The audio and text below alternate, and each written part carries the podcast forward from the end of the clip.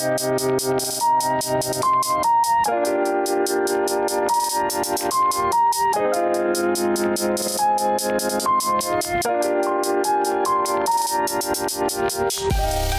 迎收听跳岛 FM，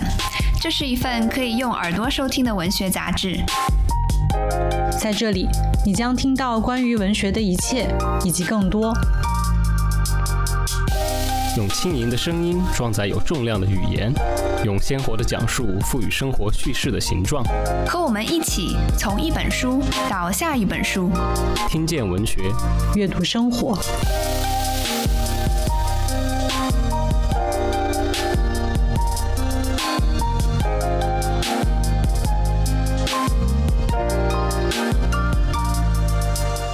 大家好，欢迎收听跳岛 FM，我是今天的主播于适。今天是跳岛 FM 和上海译文出版社共同策划的村上春树的小说世界系列节目的第三期。那第一期呢，我们讲了村上和青春文学的关系；第二期专门细读了《世界尽头与冷酷仙境》。今天第三期是收官之作，恰逢赖明珠老师的译本出来。坊间呢，对于赖明珠和林少华的两套译本的评说，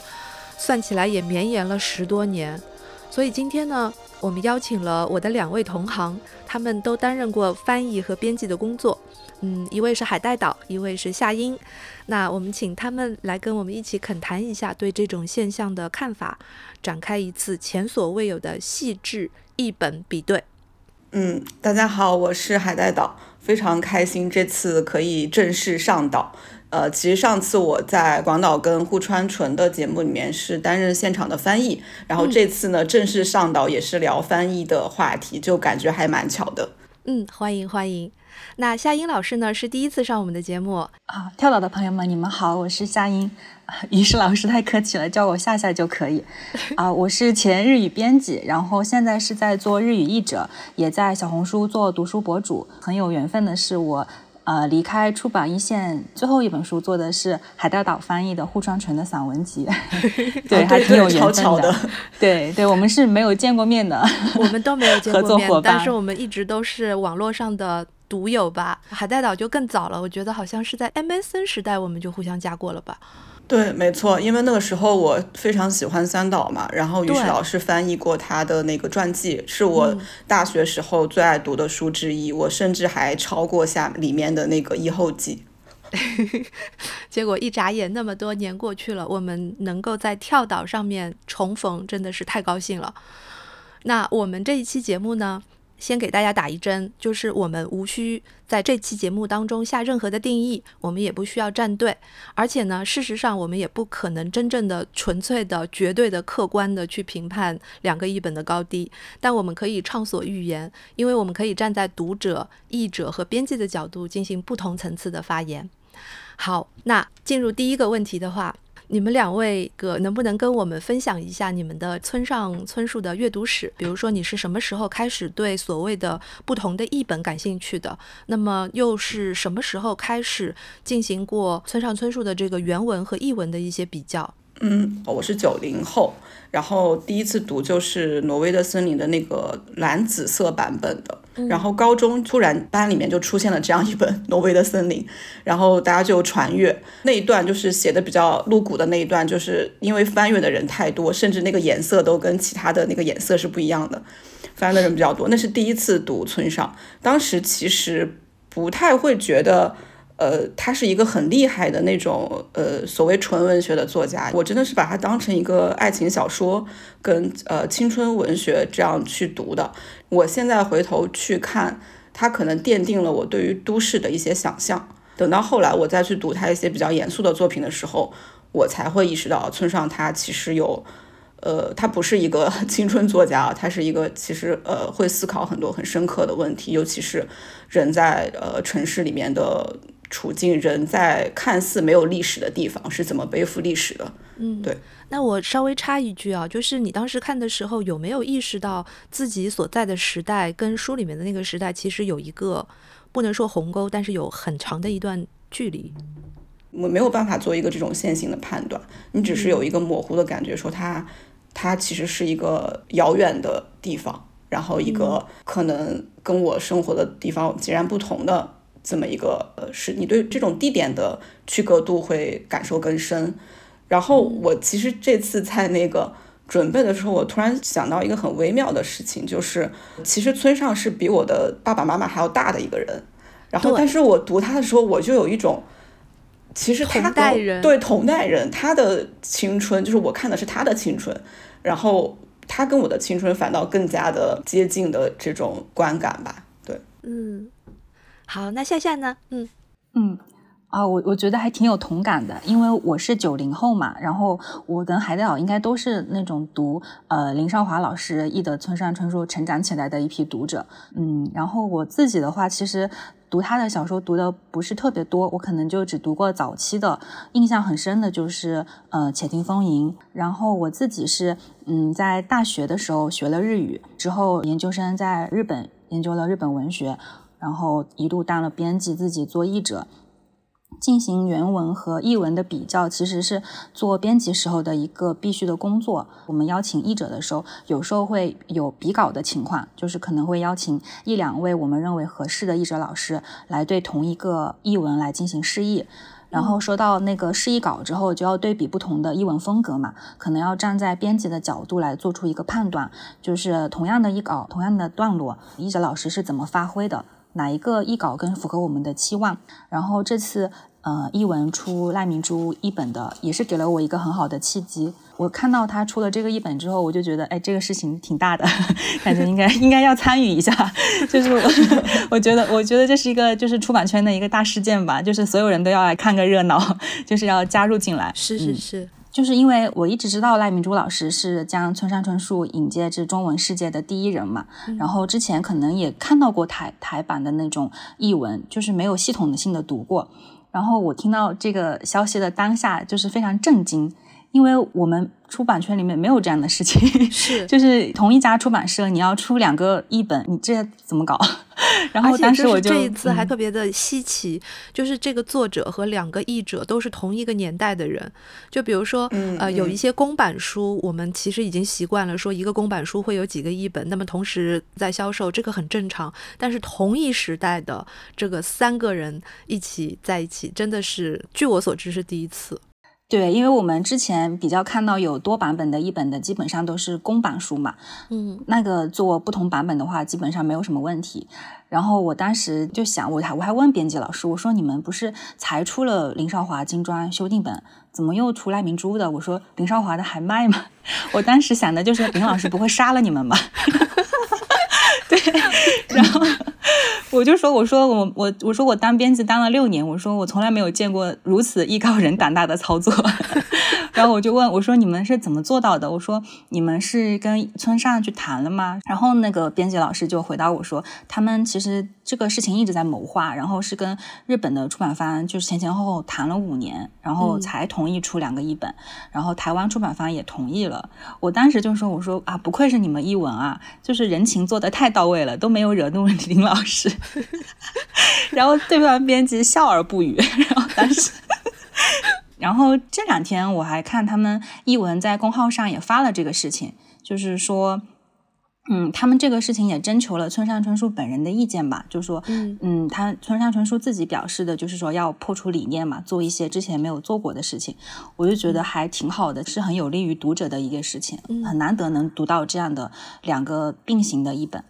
嗯，那对这件事，海海是怎么看的？呃，说实话，我觉得这是一个很好很好的事情，就是因为我们这么多年来都很雾里看花，大家都会。呃，想象说这个世界上存在一个更好的，所谓更接近村上春树的中文译本啊，他是一位叫做赖明珠的台湾译者翻译的，这个事情是一个很雾里看花的，呃，说着说着好像就成真了，大家也就都信了。但是有几个人是真的去读过赖老师的译本的，我觉得这个数量还是很少的。在这次出版之前，我也是只是读过他的一两篇散文的短的，没有读过长篇的。那。我刚好有这个机会，就大家一起来看一看呗，到底是真的如坊间传说的那样呢，还是说其实不尽然？呃，在这个对比之中，可能我们会发现很多关于中文的真相。我觉得是这样，有道理。就是我们如果搜索村上，可能会把它定位为一个呃，小资的作者，但是其实这只是他的一面嘛，他有很多，我刚才也提到了，他对于自己的这种当代的身份，对于日本这个看似很和平，但其实地底下隐藏着很多黑暗的、没有清算的东西的这一部分，他是有很多思考的，尤其是在呃，我觉得很巧的是，俄乌战争的时候，其实我很想再去重读村上的那本。《奇鸟形状录》，因为它里面提到了就是日本跟俄罗斯的一场很著名的战役——诺门罕战役。嗯，其实，在这个时候，以这个两个译本为契机，再去重读一下村上，可能我们会发现它不一样的一面，就是他为什么会被诺贝尔去提名的那一面，我觉得是挺好的一个事情。嗯，对。对你说的这个，我完全同意。因为就是鼓励大家去重读一个作家，是需要有一些技巧的。因为 集体性的重读真的很难得。然后我就给听众朋友补充一点的，就是前面。夏夏有提到说，最早引进异界村上春树的人就是赖明珠。那这个事情呢，是可以追溯到一九八五年，赖明珠在台北的一个新书月刊那个杂志上刊载了一组名为《村上春树的世界》的一个特辑，那么介绍了村上早期的一些短篇的作品。后来呢，这个小的特辑第二年，也就是一九八六年的时候，就在中国长春的一本杂志上面得到了转载。呃，那本杂志是叫《日本文学》，就所以追溯起来，这个是中国大陆第一次看到村上的作品，是在一九八六年，就是赖明珠的一本。然后到了一九八七年的时候吧，《挪威的森林》首先是成为日本历史上最为流行的畅销书。然后这个事件就是在台湾地区和中国大陆和香港地区都开始陆续出版这个汉语的译本，所以中国大陆这个桂林漓江出版社是在一九八九年的时候出版的林少华的译本。那么这个时候的译本呢非常有意思，它的封面也好，还有它的章节重新起的名字也好，都是带有明显的情色恋爱小说的这个感觉，也就是。刚才你们提到的，在九十年代的孩子看到的时候，会把它和黄河报联系在一起的一个原因，就是出版社在做这件事情的时候是故意的往这方面靠的。包括他的那个，呃，比如说《挪威的森林》第六章的那个标题就叫“月夜裸女 ”，然后第七章的标题是叫“同性恋之祸”等等诸如此类的。然后封面也是用的挺挺挺色的，就是有一个穿着和服的半裸的女性，嗯。所以，就就是往往回溯的话，其实对于村上的很多的一个误解，从最早开始，我觉得是一个整体性的事件，它不是由某一个译者个体所带来的。然后包括这个译者这个群体，我们应该其实说村上春树的这个译者是一个群体。我们现在所知的，比如说赖明珠和林少华之外，还有很多人。比如说在九零年的时候，就是《挪威的森林》还出过另外的一个版本，是哈尔滨的北方文艺出的，是有两个译者钟宏杰和马树珍。然后之后。如大家所知，还会有呃施老师施小伟老师的一本啦，等等，还有各种各样的一本。所以值得探讨的一个问题就是说，为什么坊间都要会去比较赖明珠的一本和林少华的一本？然后经过时间的这个打磨和沉淀，呃，你们觉得为什么这两个译本会会流传到现在，成为两个被比对的对象呢？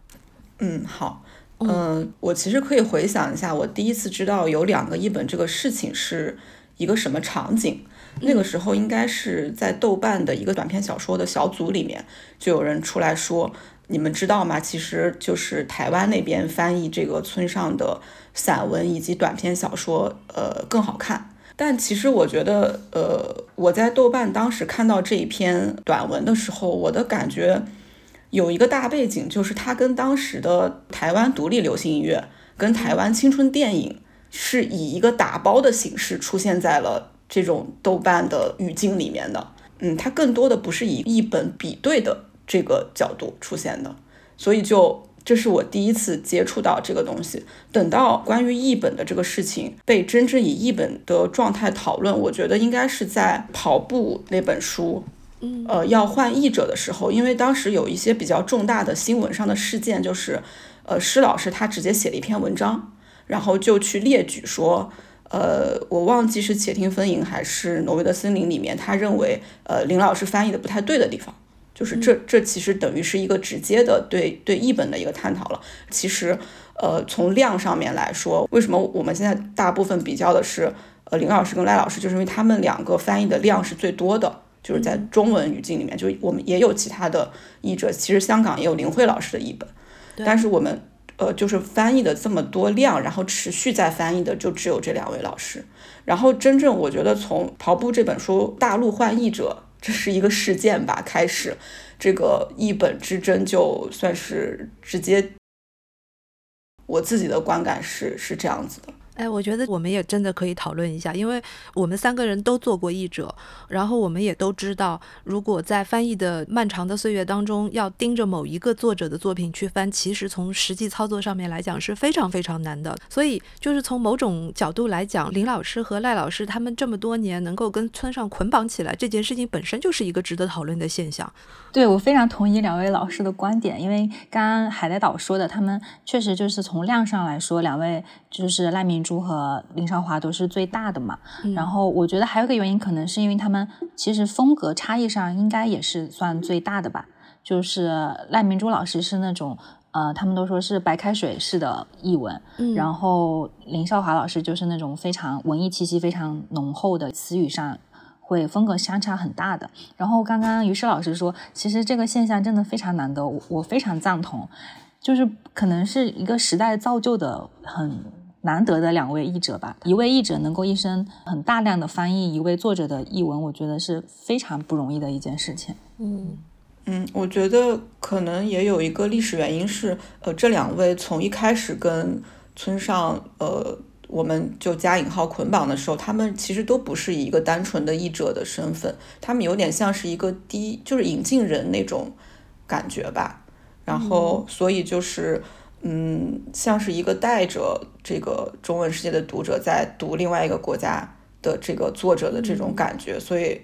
除了译者以外，他们有有一点点策划人的身份在里面。就比如说赖老师，他最早是在一个文学期刊上面翻了一些短篇，他不是一个出版社委托了一个比较有经验的译者说，哎，我们已经买了一个版权，然后你要不要翻这个作者？我觉得是有一些差异的。他其实是有点发现了这样一个。重要的日本当代作者的这种感觉在里面的，所以归根结底啊，就是说这两个译本能够留下来，一直到现在，真的不是光光他们个人的这个业绩，而是整个出版界或者说是两个国家在推动一个文化产品的时候所用的那个力道起到了真正的作用。所以，我我们这个宏观的问题先放到这边，可能等一下还会再来说。那么，既然前面夏老师已经提到了这个“白开水”这三个字，我就有点来劲了。我就觉得我们可以举一些具体的例子来进行两套译本的比较。嗯，好，我看下来的话，我觉得，呃，其实他因为他那个两个老师的风格，就是其实整体上差异都挺大的。最能够直观感受的就是《且听风吟》这本的书名吧。就是它的日语原文是卡泽诺乌塔奥 kk，就是直译是去听风的歌吧。然后林少华老师译的是呃且听风吟，然后赖明珠老师译的是听风的歌，就是一看就是听风的歌是比较忠实原文的，采用了一些最简单的语言的呈现。嗯嗯，我看到一个比较有意思的例子是想跟大家分享的是，在这个听风的歌的这本书里的第四页。就是男主人公开始回忆他死去的祖母经常对他说的一句话，这个词还是能够蛮直观的感受到两位译者老师不同的风格。嗯，我先把这个原句念一下，他是说：暗い心を持つ者は暗い夢しか見ない。もっと暗い心は夢さえも見ない。这个赖版他翻译的是：拥有黑暗的心的人只做黑暗的梦，更黑暗的心连梦都不做。 然后他把这个苦拉伊可可罗译成的是黑暗的心，然后林少华老师译的是心情抑郁的人只能做抑郁的梦，要是更加抑郁，连梦都不做的。嗯，对，所以他这里能够看出来，呃，赖明珠几乎是直译，然后林少华是将黑暗的心，他有了一自己的解读，他把解读成心情抑郁。嗯，在我读来，就是抑郁是更顺畅，然后也更便于中文读者理解的一个词。但是较之原文来说，原文它是用的 “kulai kokoro”，它的嗯感情其实是收束的，就是抑郁将他的感情收在一起了，将原本比较宽泛的、模糊的，让读者有自己呃想象的空间的一个情感，变成了一个很呃单一的、很清晰的一个词，把它翻成了呃心情抑郁。嗯，我觉得这个词还是蛮能体现他们之间的区别。嗯嗯，就是其实我觉得要去比较两位老师的译本的话，简直就是每一句话都 很不一样，是吧？而且每一句话真的都在体现他们的一个特点，我就觉得怎么会，就是。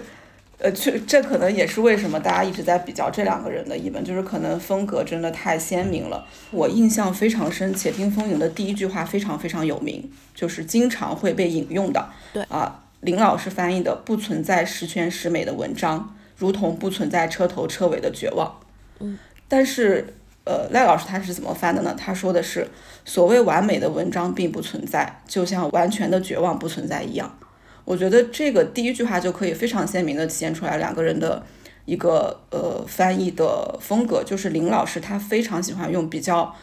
呃凝练的中文的成语，成语这个东西在他的译本里面是反复出现的，哪怕这句话在日文里面就是稀松平常的一个形容词，他都会找到一个在中文来说更加有练字癖意味的词去说，比如说他要说十全十美。但是其实原文就是完美的，嗯，对，这个我这边有一个例子可以来辅证一下，就是在《冷酷仙境》那个里面讲到那个独角兽的兽角的时候，赖老师的这个译法就是非常简单，令人担心的细，然后林老师的翻译是角，就是头上的那个角，角非常之细，纤纤玉折。然后“纤纤玉折”这四个字就是很有林老师的风格。这样的例子真的是比比皆是。对于这个问题，大家会有其实是会有不同的看法的。是对，然后就是会有一种看法，觉得呃村上的文本其实是比较简洁的。他自己曾经说过一句话，说文章的节奏是最重要的。嗯，呃，就是文章的节节奏是大过一切的。其实有人会认为，变成中文之后，林老师的这种四字或者两字这种比较凝练的语言，反倒比较有节奏感。有其他的一个例子，也是在《且听风吟》里面的，林老师对这句话的译法是：我再说一次文章，最后一次。呃，然后赖老师译的是：再写一次关于文章的事，这是最后一次。嗯，就差异是很明显的，所以有时候我们在读赖老师的翻译的时候，你会觉得他的用词是更准确的，是更符合日文的那个单词的意思的。但是有时候你在读一个整句的时候，你会觉得这个句子有点长，有点啰嗦，或者有一点绕口。对对，所以就是我觉得出两个译本特别好，就是大家真的来，我们就来看一下到底是怎么回事儿啊。对对啊，我我想插一下，就刚好讲到这个点，我觉得有一个例子挺好体现的，就是像嗯赖明珠老师，他有时候因为他是非常还原那个日语的句式的，嗯有时候读起来就会觉得，哎，好像说的很绕。这个我可以先读一下这个句子，它里面也是《且听风吟》当中的，就是啊、赖明珠是听风的歌，他是讲一个房间，他说房间整理的很整齐，不过那也只不过是到某种程度为止，再进一步就没办法，只好放弃的那种气氛飘散在周围，使我心情有几分沉重。这个句子我读的时候，我就读了好几遍，我都没读懂 他到底想要说什么。跟读日文原文没什么差别。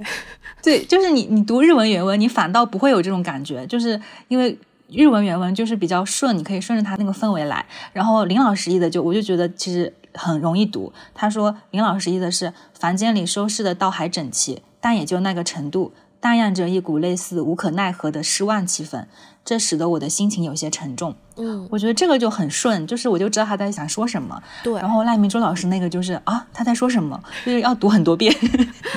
对，这种还挺有意思的。我我其实读赖老师的这个译本的时候，一直有一种非常明确的，就是台湾的语言的那个语境的感觉。比如说最简单的就是双重重复，那个赖老师的译本当中。他为了跟随日文的原文，他经常会用那种“也许什么什么也说不定”这样的一个句式。但是你从语义上面来讲，其实“也许”和后面“说不定”就是一个同一反复，是一个啰嗦的，是可以去掉一半的。然后我那个林老师当时就是他有一个习惯性的处理这个句式的方式，就是什么什么也未可知。嗯，那我觉得从这个句式的处理方式来讲，那我可能要投林老师一票。我觉得他就没有像赖老师的那个版本一样那么的口语化的重复。但是这个呢，应该也不是说是赖老师一个人的问题，因为 台湾那边就是这样说话的，所以他们的读者可能不会觉得这是一个重复，他们可能也不会有一个校对跳出来说这个是同一反复，这是语法上面的一个瑕疵等等等等。所以还是那句话，就真的不是一个人的问题。嗯，对的。讲到这个说话，我就想到我在这次读《巡洋冒险记》的时候，我就觉得他们就是林一和赖艺的绘画比较起来，真的是趣味无穷。对对对，他们在对话上面的差异是值得来说一期的。嗯，对，太大了。我我想举一个例子，就是那个《巡洋冒险记》，它呃前三章就会出现三位女性人物嘛。这个《巡洋冒险记》这个故事呢，它是开始于一九七零年十一月二十五号，也就是三岛由纪夫剖腹自杀的那一天。然后是对朋友偶然从报纸上得知他就是女字的他他的死，然后打电话来告诉我。于是我就开始回忆与他的初遇，就是一九六九年的秋天。那个时候呢，我是二十岁，他十七岁，是一个跟谁都可以上床的女孩。然后接下来就会围绕死去的他，还有我刚离婚的前妻以及我的新女友。然后我在这次精读的时候，我就会觉得，嗯，林老师笔下的女性人物有点神经兮兮的，就是 我不知道他们为什么要这样，他给我一种很面目模糊的感觉。但是我读那个呃赖明珠老师的译文，我就觉得他们每一个人物都有不同的性格，然后很有血肉感，不是那么漂浮的，很有他们自己的特色。嗯，我想举三个例子吧，就是分别有不同的三个女性。首先是关于那个死去的她，她就讲到一个星期三的野餐。我想读一下原文。嗯，水曜日のピクニックと彼女は呼んだ。太陽が昇って、そして沈んで、人がやってきて、そして去って、空気みたいに時間が流れていくの。なんだがピクニックみたいじゃない？ 这个是呃那个女生说的一个台词，然后赖意是这样的：星期三的野餐，他这样称呼。太阳上升，然后落下，人们走来，然后走掉，时间像空气一样流过，总觉得好像野餐一样，你不觉得吗？然后林毅他的是，嗯，他称之为星期三的郊游。太阳升起落下，人们来了又去，时间像空气一样流淌，岂不有点像郊游似的？就是你，你一听这个，起步有点像郊游似的，我就说啊，天哪，哪有哪个十七岁的女孩这样说话？我就我就觉得林老师他好像不太区分，嗯，就是描述性的语句和对话里人物的口吻啊。但是呃，赖明珠老师他笔下这个女孩，我就觉得是一个十七岁女孩会说的话。然后原文是那种。很悠闲、很浪漫的一个气质，就是他他说，就是他那个节奏感非常强嘛。他有四个顿号，太陽が昇って、そして沈んで、人がやってきて、 そして去って。他发现的就是太阳上升，然后落下，人们走来，然后走掉。我脑袋里面就会有那种。十七岁的一个女孩，她就在那晃着腿啊，然后说啊，我就想要一个这样的野餐，就是很很很迷人的一个十七岁的小姑娘。嗯，然后你看林老师译的，岂不有点像郊游似的？ 我就觉得啊，嗯嗯，然后我就觉得，对，就是在这种段落，你会明显的感觉到译者本人没有带入到那个人物的身体里边去，对他不是那种附身型的译者，没有。沉入到这个女孩子的这种心境当下的情境当中。哎，那你别说，如果不是说十七岁女生的话，就是村上特别村上的那种男性人物，我觉得林少华老师说不定还有一点优势。因为我印象最深的就是从当年看一直到现在，我一直觉得还挺传神的，就是男主人公会说得得，就是我当时看的时候印象非常深刻，因为在我们的中文书里面是没有人这样说话的。然后到了赖明珠的译本当中呢，一般是会翻成。要命，所以就是我个人还比较倾向于德德，还挺村上，还挺男性的。嗯，可能这里面有一点，确实有一点男性译者跟女性译者，就是用词以及他们在翻译不同性别的人物的时候的一些倾向性，我觉得是有有这个东西的。嗯嗯，对。然后我再说一下，就是他接下来会出现一个刚离婚的妻子，嗯，就是他们之间有一场有个情节是他们要谈论啊要不要分开嘛。这一段我觉得从译文看就能够明白，就是呃男性女性对这个婚姻的 感悟真的是不太一样。嗯，我先说一下原文，原文是彼女にとって僕はすでに失われた人間だった。たとえ彼女が僕をまだいくらか愛していたとしても、 それはまた別の問題だった。然后，呃，赖明珠的一本是，对他来说我已经是失去的人，即使他还多少有点爱我，那也是另一个问题了。然后林毅的是，对于他，我成了已然失却之人，无论他怎样继续爱我，那都已是另一问题。就是我觉得这里最精彩的是赖明珠老师译的是，即使他还多少有点爱我，然后林老师译的是。 无论他怎样继续爱我，就是两位可以品一下这个区别。一个男性本位非常明显的 对，就是我我读的时候我就觉得林老师就很像那种弄不明白妻子为什么要跟自己离婚的丈夫一样，就就是他不知道问题出在哪里。所以从原文上面来讲，就是说，嗯，并没有这个意思。对他原文就是说，即使他还多少有点爱我，我觉得村上比比比林老师要懂婚姻吧，可能。爆 言爆言，嗯，对，我觉得还觉得挺有意思的。其实关于这个男性本位的这一点，我们还可以引发出很多，比如说这个选词，比如说在那个呃《挪威的森林》里面描写直子的时候，我注意到呃林少华老师的译本是用了娇嫩，赖明珠老师的那个译本用的是娇生惯养。因为他们在讨论跑步的那个事情嘛，说呃身体看起来还挺结实的什么的，然后我就看到这里的时候，我就觉得嗯，这个明显明显应该是娇生惯养，不管是从词义上面来讲，还是从气质上面来讲，都更符合原文吧。对，我也发现了很多这种词。对，还有一个也是同样的例子，是在《冷酷仙境》那个里面的，嗯，赖老师的一本就非常的。白开水，他就写皮肤很美，就是描写那个胖女孩的时候，皮肤很美。然后到了林老师这边，就是用了一个肤色媚人，嗯，然后 对，就是媚人这两个字，我不知道是从哪里来的，但是一定是，一定是译者觉得这个词更漂亮吧。同样的，它是同样一个词，然后是那个《且听风吟》里面的，就是赖明珠老师用的是。呃，女孩子肌肤的温暖，然后林少华老师翻译的是女孩机体的温存，就是你说啊，这个老男人，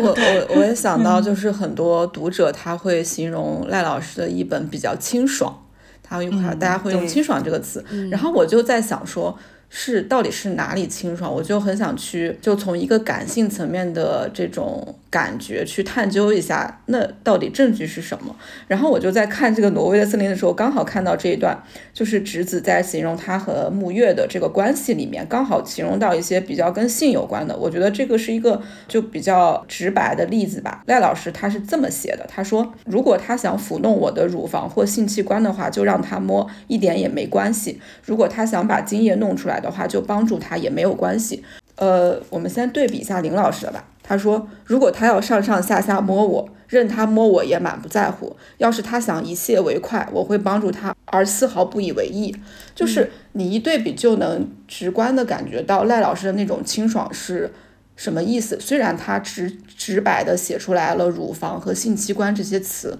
但是你反倒觉得他的译法是清爽的，而且他的译法其实是比较接近村上对于性的一个态度的。但是林老师的 这个译法，就他明明是直子的话，但是里面不知道怎么的，就是就有一种这个男性的一些心理的用词，比如说上下下下摸我或者以泄为快这种，所以了解。对，就是对对对这种呃，就是我是从这一段就是非常明显的感觉到，所谓大家会觉得赖老师的译本比较清爽的那个清爽是嗯在什么地方？嗯嗯，我觉得有一点比较吊诡的，因为回想我自己二十多年前刚刚开始看村上的时候，那些人物所代表的性观念是比较先进的，或者说。比较舒适的一种两性相处方式，尤其是女性角色，你会明显感觉到他们在性关系上的自我意识是很独立的，他们不会依附于男性，也不太会被情感和性绑架。但是，这么一个相对来讲在那个年代不太厌女的文本，经过了一位男性本位意识很强的译者的转译，然后又经过了比如说迎合市场的出版社的某些操作，结果呢，我们看到的初代译本就带上了很多鲜明的厌女符号，以至于相比之下，朴实无华的女性译者的译本就更加贴近作者的原意。那我在这里也顺便说一嘴。有时候我们会看到两个译本当中有字词啦、段落啦，这个会有不一样。那这个事情呢，我跟编辑是确认过的。那也在这里告诉大家，有些差异并不是译者造成的，而是译者根据不同版本的原作翻译所造成的。因为村上本人也是在不断修订自己的作品，可能每一次再版或者重出，他都会多多少少做一些改动，甚至是会把一些句子和段落删掉。总之呢，我是想说，与其说这是一个译本的较量，倒不如说是一个两性潜意识的较量，还有可能在漫长的译介过程当中，会体现出市场乃至作者本人的某些进步。嗯嗯，我我理解了你说的意思，对，嗯，夏老师这边，你刚才说还有第三个例子啊，对。第三个例子也挺精彩的。第三个是他第三位出现的女性人物是我的一个新女朋友，她是一个二十一岁的年轻女生，她是有三重身份的，一个是在出版社攻读的校对，一个是展示耳朵的模特，还有一个是高级小型俱乐部的应招女郎。嗯，然后在描绘这个女生的时候，赖老师的一本是在出版社打工当校对的她，生活更平凡。她是唯一年轻的单身女郎，不过谁也没有打她的主意。她简直就像一条变色蜥蜴一样，能够依场所和状况的不同而放出或收敛她的光辉。然后在这一段中，呃，林老师的翻译是：她作为出版社临时校对员的生活是再平常不过的的。虽然她是唯一的单身女性，但没有什么人调戏她。她像变色龙一样，根据场所和情况，或潜伏不动，或出声发光。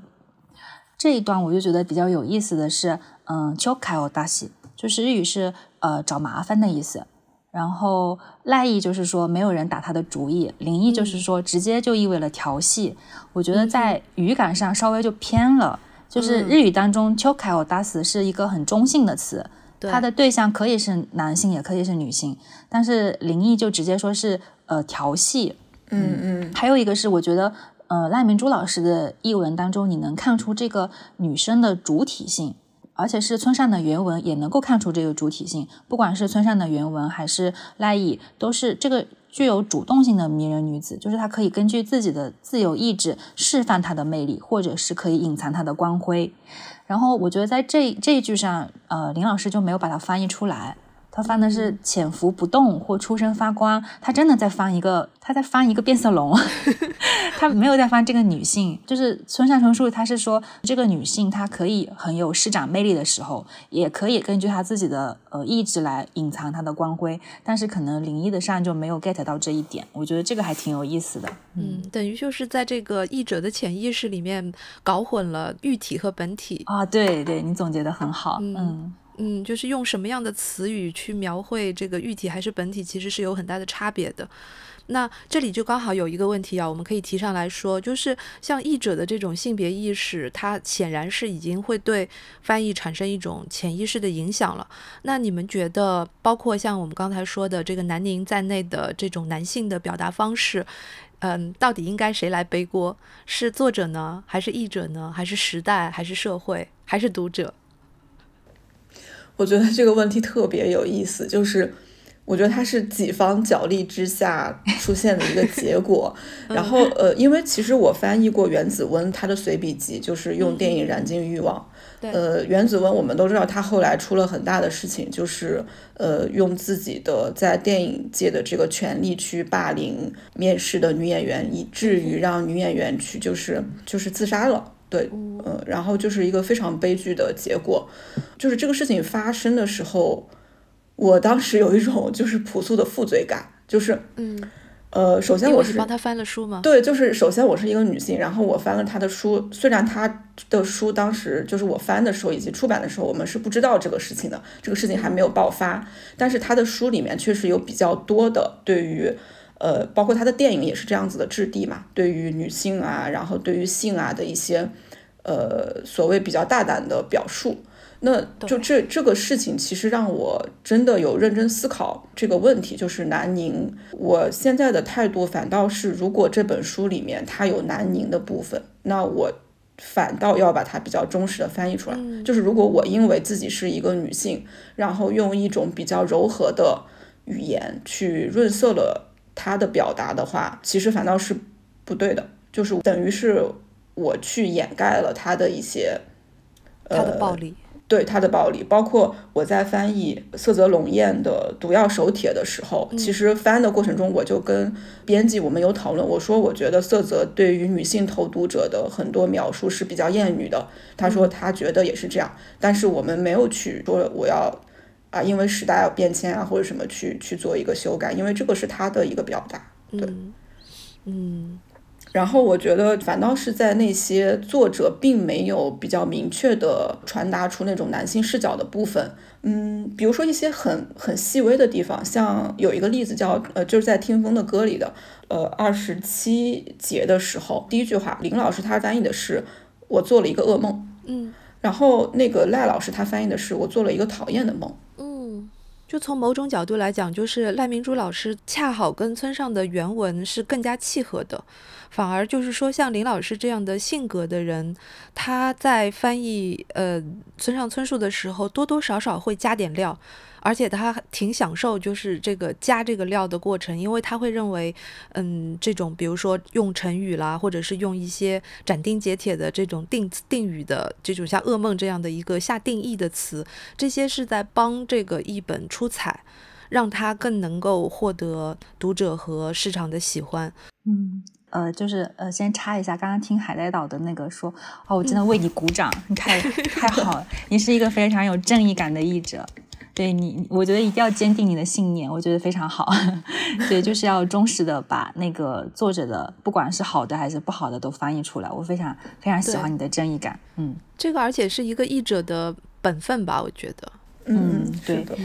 对，然后我我顺着讲下来，就是我觉得，呃，我不知道其他语言是怎么样的。日语它其实有一个非常大的一个暧昧的东西在里面。我说的暧昧是指它它没有那么清晰，就是可能有时候一个句子，嗯，作者那样写了，读者读起来的话有很多种解读，并不是说误读，它这个句子结构就是不是很清晰的。然后。嗯，我可以也这里也找到一个比较好的例子，就是也是很巧，也是那个听风的歌，也是第二十七页，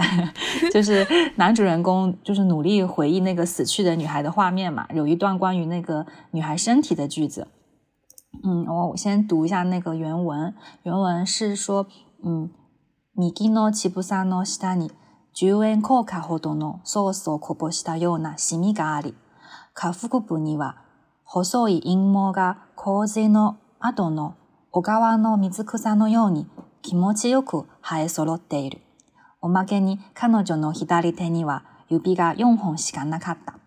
这个里面有一个非常有意思的点，就是那个気持ちよく、気持ちいい，就是嗯心情很好的、很舒服的。然后我读这句话的时候，我就觉得啊，这个日语太奇妙了，我以前完全没有注意到这个点。就是赖明珠老师译的是。 右边乳房下有十元硬币大小的一片像酱油滴出来的黑斑，下腹部细细的阴毛像洪水流过后小河里的水草一样舒服的群生着，而他的左手只有四根手指。然后林少华老师的一版是右乳房的下边有块浅痣，十元硬币大小，如撒上的酱油，小腹处绒绒的齿毛犹如洪水过后的小河水草一样生得整整齐齐，倒也赏心悦目。此外，他的左手只有四根手指。就我读到这边，他是从两个主体出发的。赖明珠的解读是从女性自身出发，就是裙身的阴毛是一种让女性本身很舒适的状态，是一种很很天然的、很舒适的敞开的状态。嗯，但是林少华的解读就是，他是将女性的身体作为南宁的对象，他是赏心悦目的，是要悦男性之目的。嗯，然后原文的话，说实话，它其实两种解读都是可以的。就是 kimochi yoku，在我读来，我就觉得两种解释都是可能的。嗯，如果是我自己读的话，我可能呃很不好意思，我可能也会偏向林少华老师的翻译。我觉得是是看起来很舒服，我不会觉得说是很舒服的伸展着。我觉得啊，赖明珠老师太厉害了。他是给我一个很不一样的对日文的一个解读。我觉得译者的他自己对日语的语言的这个把握的能力，以及他自身的文学教养，或者是说他的品格，都会影响他对词语的选择。我就觉得这是很厉害的地方。就是我这次重读的时候，就是还有一个感觉，就是也是刚好在呃很巧，他在《潜艇风吟》的一开始嘛，村上其实是借主人公的笔写出了他对写作的一些嗯他的写作观吧。嗯，他就说写文章这种作业其实就是在确认自己与周遭事物之间的距离，必要的不是感性，而是尺度。我这次重读这句话的时候，呃，就是有一种，哇，我就是把村上他很多主角的特质给连起来了，这种观感吧。对，就就是有一种，哦，我悟了，就是其实村上的他的很多主角，他没有在这个世界或者在这个事件里面有一种掌控力或者游刃有余的感觉，他是没有那么笃定的觉得，我现在知道我自己。在做什么，或者我接下来会遇到什么？呃，然后我觉得赖老师他的译本是比较好的传达了这种，嗯，有一点颤颤巍巍的感觉的。因为林老师的译本，他的用词以及节奏感都更加铿锵有力一些，所以你会觉得这个主角他比较游刃有余。对，对，他在说，比较确定，嗯，他在形容他看到的这个周遭的时候，就有一种比较微妙的，就是很笃定的那种气质在。对我们其实就是说，如果是从语义上面来讲的话，两个译本相差并不大。就是说，如果有一个读者是想知道村上春树写了个什么故事，那么你看两个译本其实并没有太大的差别。我个人觉得，但是就是说，在这些细节上面，是只有真正的精读的读者才能够意识到的。我非常同意你刚才说的，就是林老师他有一种，嗯。会有一种特别笃定的斩钉截铁的味道。我们刚才就是总结一下的话，就是他们两个译本当中，除了这个潜意识当中的一个呃两性观念上面的选词非常的微妙有不一样，然后还有就是两岸嗯在这个呃语法的逻辑上面的使用会有不一样。哎，我想问你们两位啊，就是你们因为自己也是做编辑的，也是做译者的，那你们觉得译者的文笔好不好，到底重不重要呢？因为有一种讲法，说是林少华老师在这些年当中，嗯，他其实一直很骄傲的是他的文笔，就是他有文采，尤其是相对于像赖老师的这种，嗯，白开水式的这种这种译法，嗯，比较偏口语化的、直白的。那就是你们觉得文笔这个东西在当代，尤其是年轻的读者，好像已经不吃这套了。就是在这种情况下面，译者的文笔到底重不重要呢？啊，我觉得这个这个问题特别特别有意思，就是 我觉得很重要，就是我觉得文笔文笔是很重要的，因为我们是在做一个中文创作，其实说白了，我们的面对的对象是中文读者，但是什么是文笔好，什么是文笔不好，这个标准其实是。呃，有待商榷的，就是呃，有一个很很有意思的现象，就是有时候我们写写影评什么的，就最怕别人说我们文笔好，就是就说你文笔好，就意味着你这个评论没有什么观点，没有什么就是让大家觉得，哎，你这个观点很厉害，你这个观察很厉害，就只是文笔好。但是，嗯，比如说杨绛老师的散文。呃，人们人们会说他写的散文就像说的话一样，就像就像人在说话一样，但其实这是很难做到的。我们也会把这称为文笔好，就是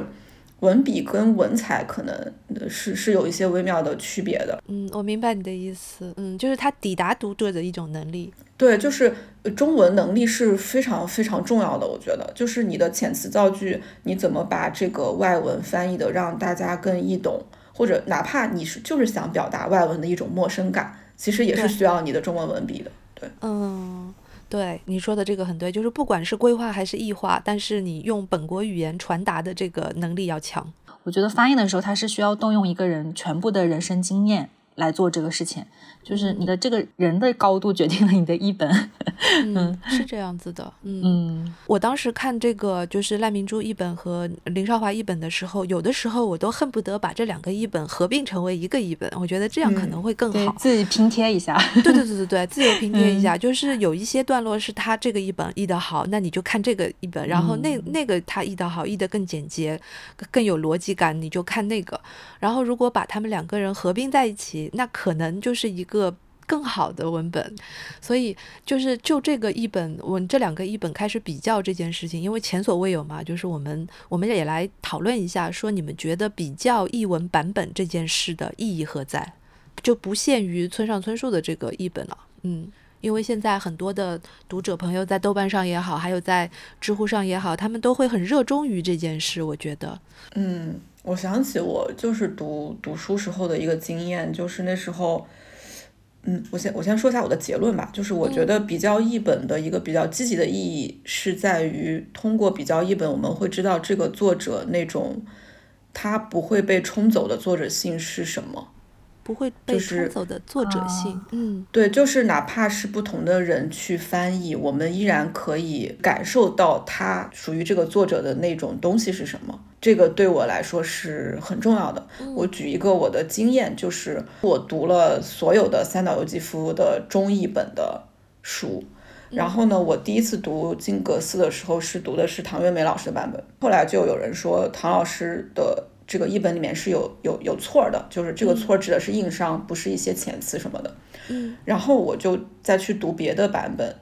我就发现我在读唐老师的版本的时候，我依然能够知道那个三岛是一个伟大的作者。就是这个伟大的它是什么呢？可能就是一些翻译的折损所不会折损到的东西。没错。这个就是对我来说比较译本的一个比较积极的意义所在。嗯，就是比较译本能够让我们更加的理解原著。嗯嗯嗯，说的太好了。我的话，我觉得可以分两个方面吧。就是如果是从出版社来说，它有这种多个的版本的话，其实对整个的对这个作者来说是一个好事，它会不断的促进读者来。读这本书，我们一开始开头也聊到了，它是会让一个作者的文本不断的获得重读的机会。然后我觉得从读者来说的话，我不知道其他人，从我个人体验来说，我看不同的一本的话，它是让我会花更多的精力去接触这个原著。嗯，因为在我看来，其实我觉得原著和译本它其实就是两个东西。嗯，我觉得不可能会有完全呃原汁原味的一个译文。我觉得。不存在这个东西，对我来说就是，呃，我现在很喜欢就是原著和译本一起读，哎，就中译本一起读，我觉得是在读两个文本，就是不管它译的怎么好，我都能就是品味到其中的区别，然后这种区别会让我更加感兴趣吧。就可能我单独读一个日文原著，我也不会有这种思考，但是我看了呃译者老师他们的翻译啊，他这一点是这样翻的，我就觉得很有意思，他会给我一个。对不同的解读，嗯，好像是一个共读的感觉。我跟译者老师一起来共读了一本书，嗯，共读这个感觉说的很对的。就比如说，嗯，我个人是觉得，你看不同的译本在进行译本比较的时候，不仅读到的是一个原著，而是读到的这个原著在传播的时空当中所发生的变化。这是一个动态的东西，而且是一个不是个体性的东西。就比如说，我看赖明珠老师的译本的时候，我能够非常清晰的感觉到，嗯，感受到就是台湾地区它作为一个日本前殖民地，它有一种很强烈的，就是日语文化和日语词汇的这个积淀，所以它这种审美的意识也好，就是就是残留在他们的日常的语言文化当中的，所以。你能够从他的文本当中看到这些，就是我听编辑老师说，就是嗯，赖明珠老师之前就是他的那个译本在修订之前，其实保留了非常多的日语汉字的原文，因为可能就是嗯，作为一个台湾译者，他会觉得这样的。呃，保留并不会对阅读造成太大的伤害。其实，编辑老师也花了一定的时间和和精力，然后去想哪些词应该被改成大陆读者耳熟能详的一些词，还是有一些词就不要改比较好，能够体现这种嗯他的这个译本的一个特色。我觉得就是这些编辑的心血，可能一般读者都不知道，但是事实上我们是可以从文本当中读出来的。嗯，再有就比如说，我之前看了一个评论文章，提到了就是说林老师的译本，就他特别讲到，因为林老师在之前写过一篇关于呃翻译的文章，叫《落花之美》，那么呢就提到了译文的美化对于原文所起到的那种作用，然后那位评论家就指出一点，说是林老师可能在这个翻译的过程当中，他首先是把目标语，也就是汉语定位为了一个。世界上最美的语言，所以这个在某一种程度上，可能有一种俯视的自负感在里面。这个也是我们去读这个译本的时候可以去品味的一点。但是这个不成为你去评判它好和坏的一个标准的尺度。所以我的看法就是，如果我们要去做很多的译本比较的话，真的不是光光去比较一个或者两个译者的呃外语水平或者是中文水平如何。我们应该，如果手上有很多个译本的话，真的就是可以把译本门 组合在一起，然后看一下原文在这个国家的，在这个文化场域当中。多年来进行传播的时候，发生了哪些事情？发生了哪些现象？然后它背后有哪些变化？这些东西可能是去比对一个译本更有趣、更深远、更有意义的一种笔法。接下来我要来换一个方式来问你们呢，就是我们来讨论一个新的问题，就是关于村上春树他自己本人也是一个译者，对不对？这个对，你们而且他是一个译著量非常丰富的译者。对。对，这个就是说，也是实属罕见的一个案例，就是作者本人也是一个很强大的译者的时候，我们来讨论 这个翻译的问题。就是你们有没有听说过一个传闻，就是村上春树在三十岁的时候，且听风吟的那个时候，他跟他的呃太太就是杨子，那个给他看，然后杨子就对村上说：“我觉得你的文章像是西方人写出的日语。”所以这句话就点拨了这个村上，后来他就是用改用自己喜欢的英文去写小说，然后再翻译成日文。嗯，我听说过这个传闻，而且我听说是他在一个采访的时候自己这样说的。嗯，对，他说他迟迟写不出自己的第一篇小说，然后他就想说先用英文写，然后翻译成日文。呃，看是一个什么感觉，而且他后来还针对翻译这个事情，他自己谈的比较多。其实他早期，他早期不太爱接受采访，但是他说了很多关于翻译的事情。他还形容自己的工作风格是巧克力加盐饼干，就是翻译跟写作要交替。呃，他还明确说，如果没有翻译的话，我的小说就会完全不一样。嗯，他说翻译让我感觉到我自己是一个在生成中的作家。翻译对我来说是一种爱好，我学到的是如何剪出世界，并将其转化为更优秀的写作，这可以称为文学的炼金术。嗯，呃，然后而且是他在呃《且听风吟》得了这个群像新人奖的时候，他居然说我的第一本小说得了群像新人奖的时候，让我觉得非常高兴的是，我终于可以随心所欲的 翻译了，我终于可以，于是我立即就翻译了《费斯杰拉特》。对，就是我我觉得可能谈谈这个村上的译者身份，嗯，之前需要谈一个东西，就是英文小说对他的影响，就是英文小说对他的写作是一个不可或缺的存在。他他经常会说自己受到了哪一位哪一位这个作者的影响，包括他好像已经翻译了最新的这个日文版的八卷本的。那个卡夫哦，对对对对对对，嗯，然后他还一直在坚持，他他应该有九十本译作了，我我查的就是不知道是不是一个最新的数据，九十本非常惊人啊！这是一个什么样的工作量？他真的有在认真写小说吗？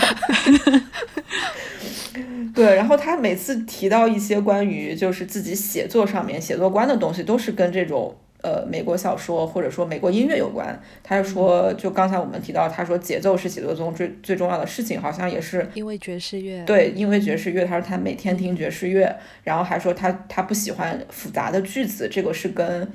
呃冯内古特和布劳根提学的，他说他们是用很简单的一些句子在写一些秘密一样的东西，他说他的写作其实都是从这些英文作者那里去习得的。呃，所以我觉得英文阅读以及英文的翻译对村上这个小说家来说是不可或缺的一个东西吧。嗯，其实我想问你们的是，你们觉得村上春树他的这个有意识的翻译会不会也导致了一种结果，就是他的小说的写作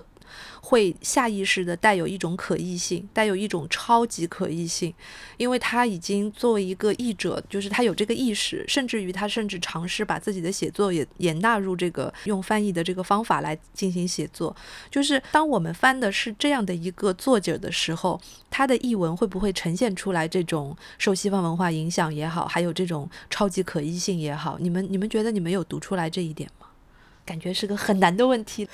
嗯，我觉得可能呃，英文阅读会影响到他日文的某一些遣词造句的习惯。就比如说，呃，有时候就是我们写东西，有时候我们写一些评论什么的，也会被人说觉得你写的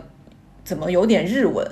就是对，是会有这种翻译腔，对翻译腔，翻译腔，对对对，翻译腔这个这个词非常的 准确。对，那呃，村上的。文文字有没有翻译腔呢？我觉得我们可以讨论这个问题，就是，呃呃，我们会看到很多很多的评论说村上的语言是呃受到很多英文的影响，然后什么什么，但是也可能因为我还是一个外国人，就是我的日文不可能跟日日本人一样，就是我在看他的日文的时候，我其实不太会意识到说他他这个很有英文翻译腔，我我只是会意识到他的语句是。他不喜欢冗杂的那种日文词的形容词的堆叠，嗯哼，他喜欢一些跳跃式的比喻，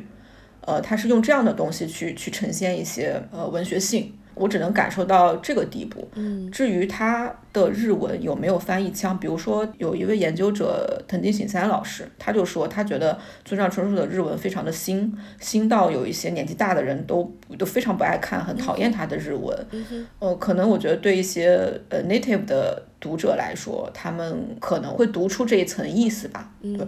那你觉得这一层意思，就你说的这个“新”，在转译成中文的时候，是不是就尽数的就丢失掉了？我觉得很难译，很难翻译出这种“心”。嗯，就不管是哪一个译本，其实都没有达到这一层。嗯，夏夏，你有这个感觉吗？嗯，我觉得是很难的事情。对，嗯，就是我我想到一个呃，就不是村上春树，我想到一个川端康成的例子。嗯，就是因为今年那个川端康成也是公版年嘛。然后出了很多川端的呃不同的译本，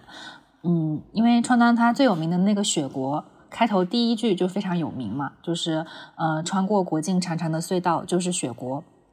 然后我就找了几个不同版本的，嗯，我可以就是在这边分享一下，就是那个原文是嗯，国境の長いトンネルを抜けると雪雪国に出会った。夜の底が白くなった。信号上に汽車が止まった。它原文是三个非常简洁的句子， 嗯，然后呃，我我找到的那个陈德文老师的一本是穿过国境长长的隧道就是雪国，夜的底色变白了，火车停在信号所旁边。然后高慧琴老师的一本是穿过线径上长长的隧道便是雪国，夜空下大地赫然一片银白，火车在信号所前停了下来。嗯，然后林少华老师的一本是。穿出两线之间长长的隧道，就是雪国了。夜空深处已经泛白，火车在信号所停了下来。嗯，还有一个曹曼老师的，穿过界限长长的隧道，便到了雪国。夜晚的底色已经变白，火车在信号所停下来。就是我觉得，在嗯，因为呃，川端康成这个雪国，它其实是嗯，川端康成当时新感觉派一个很有名的一个写法，它是有一种。强烈的新感觉派风格的，它是有一种崭新性的，就是你看它的句子非常短，非常简洁。然后我觉得这几个译本比较下来的话，我自己是更喜欢陈德文老师的译文。嗯，他比较还原那种感觉吧，就是他把那个 yoru no sokoga shiroku nada，他就说的是夜的底色变白了。嗯，它是一种对可能对当时的日语读者来说。会觉得这个东西很奇怪，他没有说，他不是说，呃，夜色已经白了，或者是说天边的夜色明亮起来，然后夜空深处已经泛白，不是那种很普通、很普遍的常规性的日常性的描写，它就是说夜的底色变白了。嗯嗯，我觉得像这种，嗯，还挺挺能体现一个不一样的东西的。然后这种文体的新的话，我觉得是，嗯，译者想要去做到。嗯，可能是有一定的难度，但是如果是你有意识的去还原的话，还是可以稍微贴近一点原文的这个感觉吧，并不是完全做不到。我我自己感觉，嗯嗯，就是还是回到那句话，就是翻译永远是一个不可能完满的、完美的这么一个事情。对。然后，因为村上春树他自己也是一个翻译，村上确实是在二零零零年前后吧，就开始在很多场合都强调过自己的一个翻译观、翻译的观念。嗯，一个当然就是说，你对自己翻译的作品一定要有非常强烈的、深入的爱。然后呢，他在跟一个美国学者。嗯，叫柴田元信，然后他们两个还合作了一本书，叫做《翻译夜话》。那么在这本书里面呢，就是村上有写到，他说翻译的时候姑且放弃自我，但无论如何，自我也无法完全被放弃。所以尝试彻底放弃的时候，多少都有些残留，但这对于文体来讲是有益的。如果一开始就尝试着依照自己的文体去翻译，就难免会出现创作意。那，我觉得这段就可以体现出他是一个资深的译者，他能够知道这个所谓的创作意是咋回事儿。就是我们现在有很多的翻译在要求信达雅、要求直译意译之外，其实没有人去用创作意这样的一个词，就这个还蛮有意思的。然后在后来再往后的时候，村上去翻了一个菲斯杰拉德去世前没有完成的那部小说，然后那个小说出来的时候，就是翻译的时候，也有记者，好像是每日新闻还是哪里，然后就做了一个采访，然后就问村上，就是关于这次翻译的这个事情，还有就是不断重译和改译的这个事情。那么他是怎么讲的呢？他说，翻译的文章无论如何都会过时的，这是无法避免的现象。尽管不可思议，虽然有很多不会过时的原版小说，但是或多或少都会有过时的翻译。所以不用说我的翻译在五十年后，人们也会抱怨说过时啦。我觉得被更新是理所当然的。然后接下去他又讲了，他觉得文章，尤其是译文，一定是越改越好的。若是更换版本的时候，就会经常修改。以后如果有机会的话，他也会想着去改译。所以这件事情开始做就没有尽头了。对，